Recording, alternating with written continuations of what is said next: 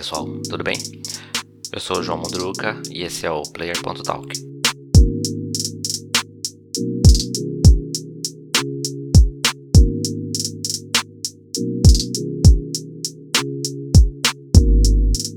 Nossa conversa de hoje tem diversos assuntos. É, vou falar sobre algumas coisas que foram reveladas essa semana, uma treta da Microsoft. Depois eu vou comentar alguns rumores que está correndo por aí. Então, na semana passada teve um anúncio de uma parceria entre a Nintendo e a loja Nuvem. Para quem não conhece, a Nuvem é uma loja virtual e aí você compra o jogo, recebe o código ou para ativar no Steam ou o executável para instalar já no seu PC. E agora com essa parceria com a Nintendo, eles estão vendendo jogos de Switch e 3DS dentro da loja deles. Você compra na loja deles e recebe o código para liberar o jogo no seu Switch ou no seu 3DS. Qual que é a vantagem? A diferença agora é que assim, para esclarecer, o Switch ele não tem uma loja dentro do próprio aparelho, não no Brasil. Quando você vai comprar um jogo, você acessaria a loja dentro do aparelho, escolheria, cadastra seu, seu cartão, ele debita e começa a instalar. Só que no Brasil não tem uma loja virtual como essa, não ainda. E aí a nuvem agora cria esse, esse intermédio. Você poderia comprar jogos digitais você compra na, na internet e aí você ativa o código. E a parceria com a nuvem agora permite que você parcele o jogo, ou esse valor, que está em volta de 250 reais, um título AAA. Pode parcelar então, e você tem direito também, você comprando a nuvem, a nuvem tem um, um sistema de cashback, né? São moedas drops que eles têm, que aí vira crédito dentro da loja para você comprar futuros jogos. Então pode ser interessante, né? Permitir parcelar e ainda conseguir um, uma grana de cashback. Então, para quem Switch, está aí mais uma opção para tentar facilitar e dar mais acesso aos jogos.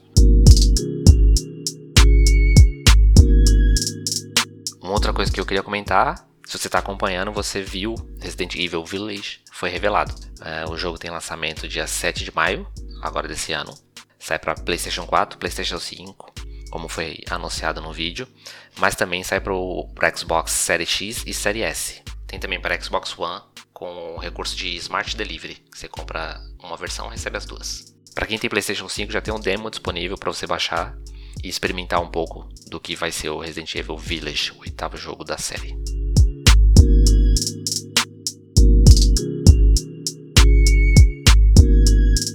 E a treta que eu queria comentar é uma treta que a Microsoft se envolveu. A Microsoft essa semana anunciou o aumento dos preços da Xbox Live Gold. O que, que é? Xbox Live Gold é, é, é o serviço que você precisa pagar para você poder jogar online no Xbox e você receber quatro jogos do mês para aumentar sua biblioteca. Anunciaram o aumento do preço e esse valor chegava, no valor anual, chegava a ser quase o dobro, se não o dobro, do valor da PSN, que é o serviço similar para o PlayStation. Visivelmente, esse aumento foi para forçar os assinantes a migrarem para o Game Pass, para o Xbox Game Pass, principalmente para a versão Ultimate. O Xbox Game Pass é um serviço de assinatura que você tem um catálogo de jogos para instalar, como um Netflix de jogos. Então tem lá uma, uma, série de títulos, você escolhe o que você quer, instala no videogame e joga à vontade. E aí tem a versão Ultimate que inclui a Xbox Live Gold, que dá acesso a jogar online e também te dá quatro títulos mensalmente. Então esse anúncio não foi muito bem visto pela galera. E aí teve muita repercussão, muita gente reclamando do valor muito alto. Ficou muito claro essa manobra de tipo deixar o, o serviço inviável, porque não faria o menor sentido você pagar esse, o valor que eles estavam pedindo para ter só Xbox Live Gold, sendo que você poderia pagar um outro valor que incluiria o Game Pass e seria muito mais vantagem, né? Xbox Brasil não publicou nenhuma informação sobre esse aumento, como seria esse aumento aqui no Brasil, quais seriam os valores em reais, mas nem, nem deu tempo porque no dia seguinte, devido a toda a repercussão negativa que teve sobre esse aumento, esse aumento foi cancelado. Então a Microsoft decidiu voltar atrás e cancelar. Eles fizeram um comunicado falando que tinham ouvido a galera, que eles tinham dado um passo errado e que seria melhor mesmo eles manterem os valores. Eles resolveram deixar os jogos do Free Play. São jogos que eles colocam, sei lá, dois ou três jogos que eles selecionam e aí eles ficam disponíveis para você jogar à vontade no final de semana. E esses jogos eram também, essa, essa seleção, faziam parte também de um programa do Xbox Live Gold, digamos assim. Quem era Gold tinha acesso a esses jogos. E agora esses jogos vão estar livres para quem quiser. Então, mesmo que você não assine Xbox Live Gold ou não assine o Game Pass, é, eventualmente a Microsoft vai selecionar uns dois ou três jogos e deixar eles disponíveis, geralmente no final de semana, para que você teste. E aí fica tudo salvo, seu progresso no jogo fica salvo, é, você ganha conquista normalmente, então acabou tendo aí esse benefício revertido, né? E essa era a treta que eu queria comentar da Microsoft. Me fala aí o que vocês acharam dessa manobra de tentar aumentar o preço do, da Live para forçar a migração para o Game Pass. E o que, que vocês acham agora desse, dessa dessa manobra reversa que eles fizeram, né? De cancelar o aumento e disponibilizar os jogos sem que precise de assinatura.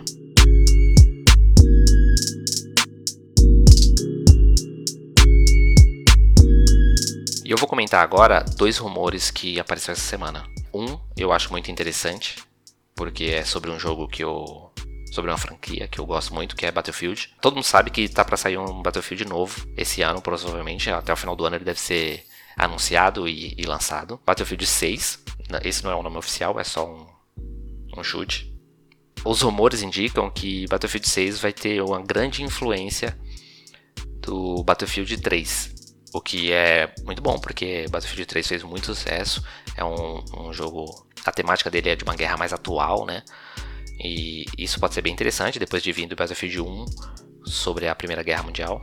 Battlefield 5, Segunda Grande Guerra. Aparentemente, de acordo com os rumores, tem dois estúdios trabalhando no desenvolvimento do jogo um focado no desenvolvimento para a geração anterior, PlayStation 4 e Xbox One.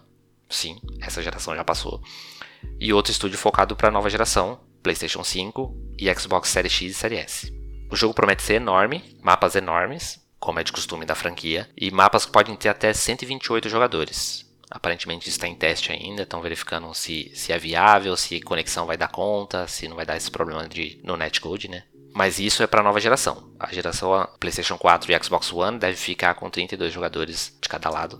Um modo Battle Royale vai ser incluso no jogo, talvez de forma gratuita, como aconteceu com Warzone, justamente por isso, né? Porque eles ficaram impressionados com o sucesso de Warzone. Então, deve ter aí um modo Battle Royale, não sabe se vai ser muito similar ou o que, que eles podem trazer de novidade, né?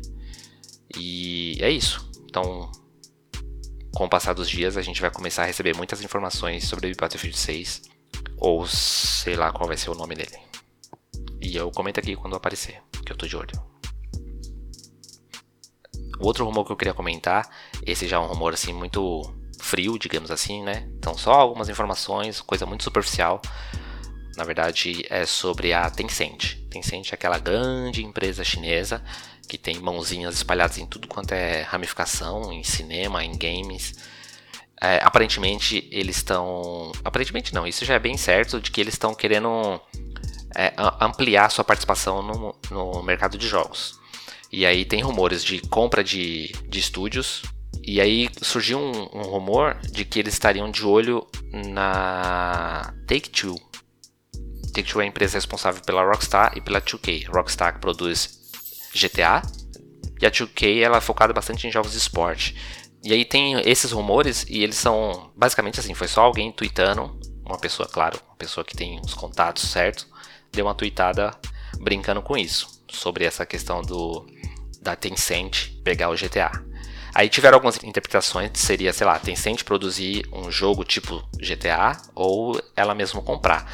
E aí surgiu outras informações que ela estaria levantando, tentando fazer um levantamento de 6 bilhões de dólares em investimentos.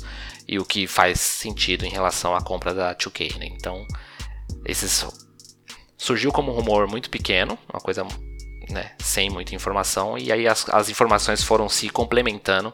E sei lá, pode ser bem estranho, mas a China tá aí para dominar várias áreas. Vamos ver o que mais pode surgir por aí, se aparecer mais alguma coisa, eu vou trazer para cá. Então acho que é isso pro episódio dessa semana. Eu sou João Muduruca, produtor desse podcast, distribuído pela Gamesfera. E é isso. Obrigado por ouvir. Até a próxima.